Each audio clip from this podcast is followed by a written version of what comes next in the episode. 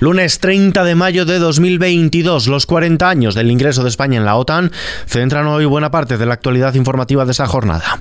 ISFM Noticias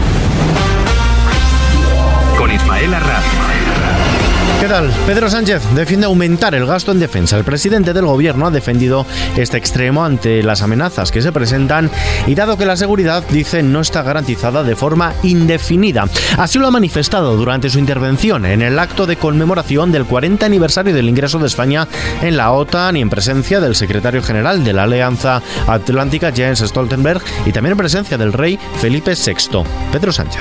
La guerra de Ucrania ha abierto los ojos, sin duda alguna la guerra de Ucrania ha abierto los ojos, sin duda alguna, a las sociedades europeas, también a la sociedad española. Muchas personas han entendido que nuestra seguridad no está garantizada de forma indefinida, que la peor adversidad, como hemos visto hace muy pocas semanas, puede instalarse con rapidez en nuestras realidades y corromperlo todo. Precisamente por ello, es necesario el esfuerzo coordinado y diario de los aliados para preservar esa libertad. Por su parte, el coordinador general del Partido Popular, Elías Bendodo, ha advertido a Sánchez de que la mitad de su gobierno le ha dejado solo en este 40 aniversario del ingreso en la OTAN, por lo que debería, dice, dirimir diferencias y pedir explicaciones a sus socios de Podemos, ya que el principal apoyo que ha tenido este lunes ha sido el de la oposición. La OTAN ha sido y es una institución clave en la política exterior y de defensa de nuestro país. Eh, es una lástima, como decía antes, que la mitad del gobierno no haya asistido y el principal apoyo que ha tenido hoy el presidente del gobierno en el acto de la OTAN ha sido la presencia del Partido Popular y del presidente Feijóo y de la secretaria general. Por eso, lo primero que debe hacer el gobierno es resolver sus diferencias internas que tiene con respecto a la OTAN. Muy importante. A partir de ahí veremos eh, cómo evoluciona. Estamos elaborando nuestra propuesta en cuestión de días.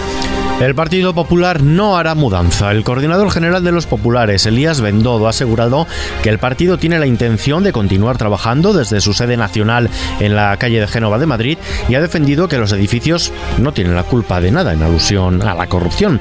El presidente del Partido Popular, Alberto Núñez Feijo, ya no contemplaba en abril la venta de la sede cita en esta madrileña calle de Génova después de que su antecesor, Pablo Casado, anunciara que la formación dejaría el histórico edificio para romper con el pasado y la corrupción. Escuchamos Elías. La sede del Partido Nacional, del Partido Popular Nacional, es eh, propiedad de sus afiliados, ¿no? Y por tanto, los edificios no tienen culpa de nada. Permítame usted que le diga eso, ¿no?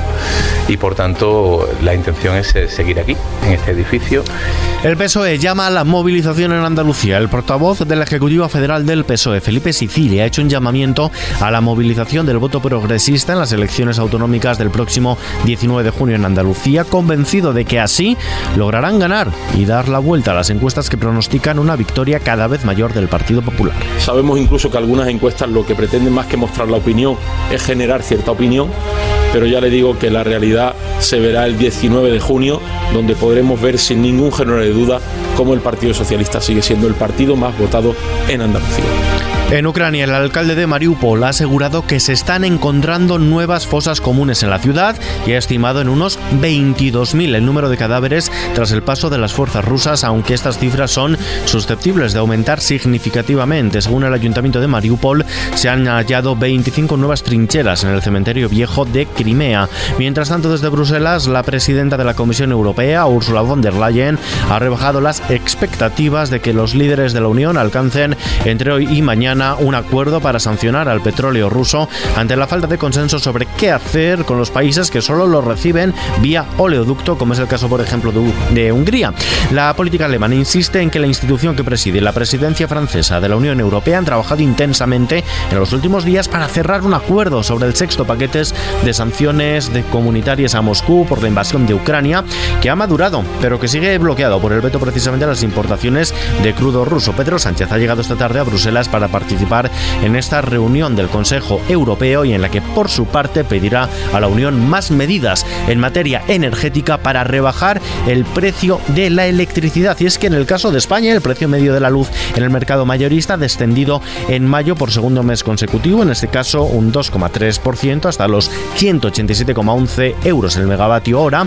Para encontrar un precio medio inferior al de mayo hay que remontarse a septiembre de 2021. Aún así, es 2,7 veces más caro que hace un año, para mañana martes, último día del mes de mayo, el precio medio en el mercado mayorista será de, 100, de 213,82 euros megavatio hora, un 3,48% más caro que hoy lunes y todo ello tiene su incidencia en la cesta de la compra. El índice de precios de consumo subió un 0,8% en mayo en relación al mes anterior e incrementó su tasa interanual cuatro décimas hasta el 8,7% por el encarecimiento de las gasolinas y de los alimentos, según los datos avanzados publicados hoy lunes por el Instituto Nacional de Estadística. De este modo, la inflación retoma en este mes de mayo los ascensos, después de que en abril se moderara 1,5 puntos de golpe. En este contexto, el precio mayorista de la luz baja un 2,3% en mayo en espera del tope del gas. Más cosas, la Seguridad Social plantea nuevas cuotas para los autónomos. El Ministerio de Inclusión y Seguridad Social ha hecho una nueva propuesta en la negociación de la reforma del sistema de cotización de los autónomos que contempla cuotas que van desde los 250 euros al mes a los 550 euros durante 2023, 2024 y 2025. En total, se proponen 13 tramos de cotización en función de los rendimientos netos que se aplicarían los próximos tres años.